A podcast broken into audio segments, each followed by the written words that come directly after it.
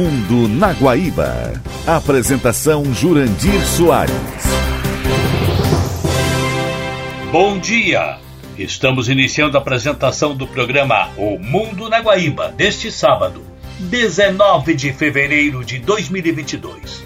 Este programa tem o apoio de Cindy Lojas Porto Alegre. No programa de hoje vamos falar sobre os resultados das visitas de Bolsonaro à Rússia e à Hungria. A ONU avança na diminuição da produção de gases tóxicos pelo gado. Chile vive conflito pela crescente entrada de imigrantes venezuelanos. A Argentina adere à nova rota da seda da China. E vamos saber por que Putin aliviou a tensão em torno da Ucrânia.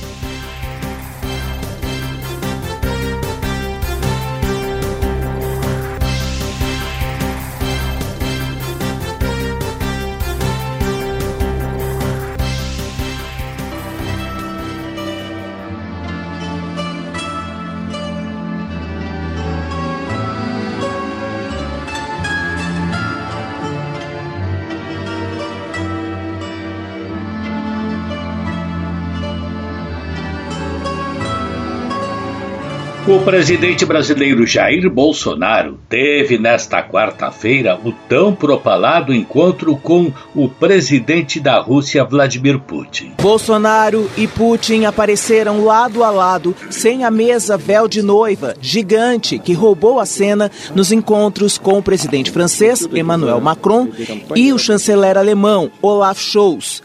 Putin exigiu o distanciamento dos dois, porque Macron e Scholz se negaram a fazer o teste para a Covid-19, disponibilizado pelo governo russo.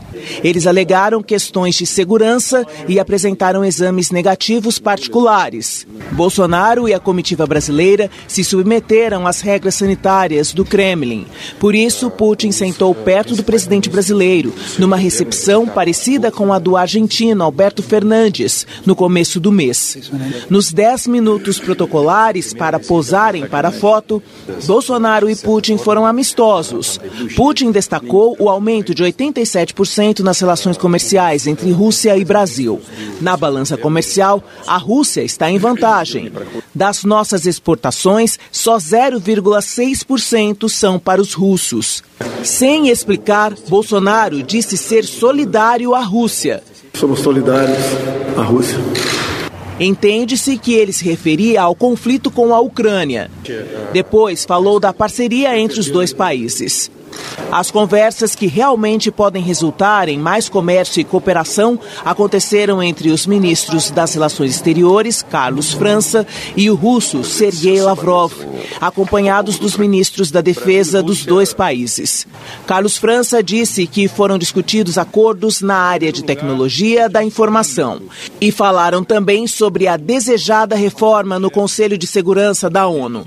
Lavrov aproveitou para criticar os Estados Unidos e disse que é consenso entre as duas nações os problemas criados pela política externa americana que separa o mundo entre países democráticos e não democráticos. No final do encontro, numa coletiva, Putin leu o discurso escrito pela equipe de seu governo, reforçando os interesses comerciais mútuos, e lembrou a tragédia em Petrópolis.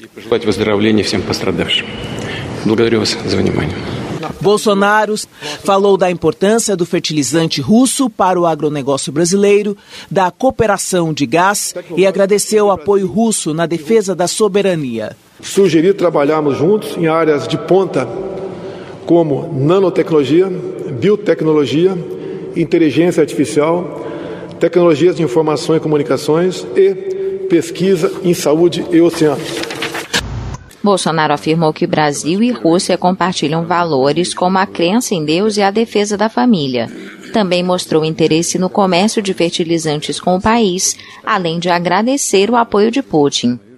De forma muito especial, quando alguns países questionaram a Amazônia como patrimônio da humanidade, eu quero agradecer a sua intervenção, que sempre esteve ao nosso lado em defesa da nossa soberania. Já o líder russo saudou as conversas construtivas com o colega brasileiro. Gostaria de salientar que a Rússia e o Brasil estão ligados pela amizade e compreensão mútua.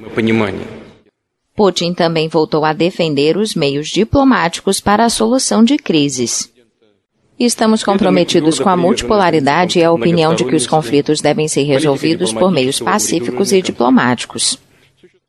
Bolsonaro rejeitou a pressão de Washington, tradicional aliado do Brasil, e de seu próprio gabinete para cancelar a viagem, justificando o foco no comércio.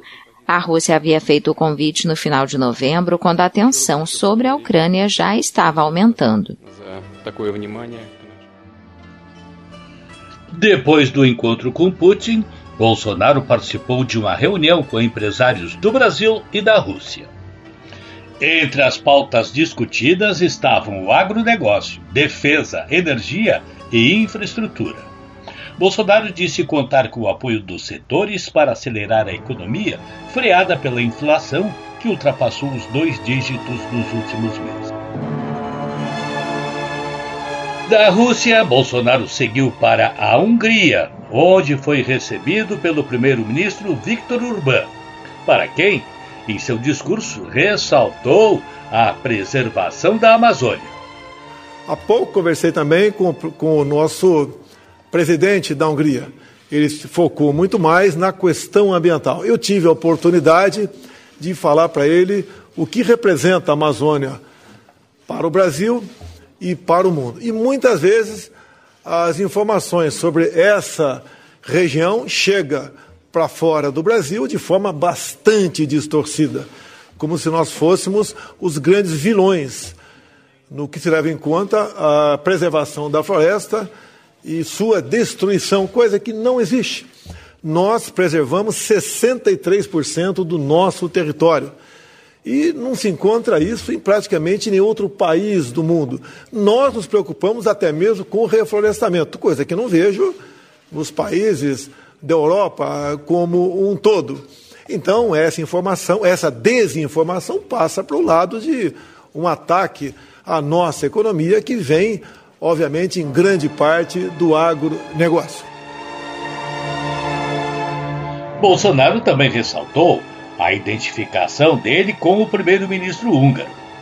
A Hungria, né, levando-se em conta as devidas proporções, é um país que tem se despontado muito bem para as questões econômicas. Essa nossa aproximação, essa passagem por aqui é rápida, mas deixará um grande legado para os nossos povos. Acredito na Hungria, acredito no prezado Orbán, que eu trato praticamente como irmão, dadas as afinidades que nós temos na defesa dos nossos povos e na integração dos mesmos. Então, este momento é de felicidade, é de alegria, é de gratidão e reconhecimento pela forma como nós, todos, né, eu e minha comitiva, estão sendo tratados em seu país.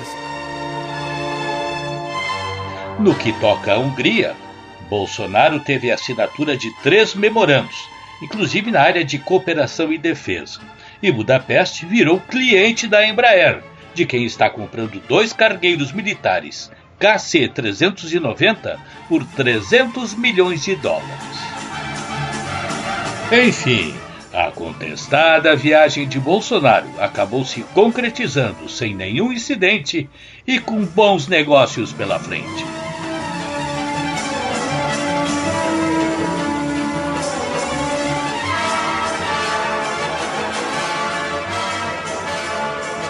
A seguir,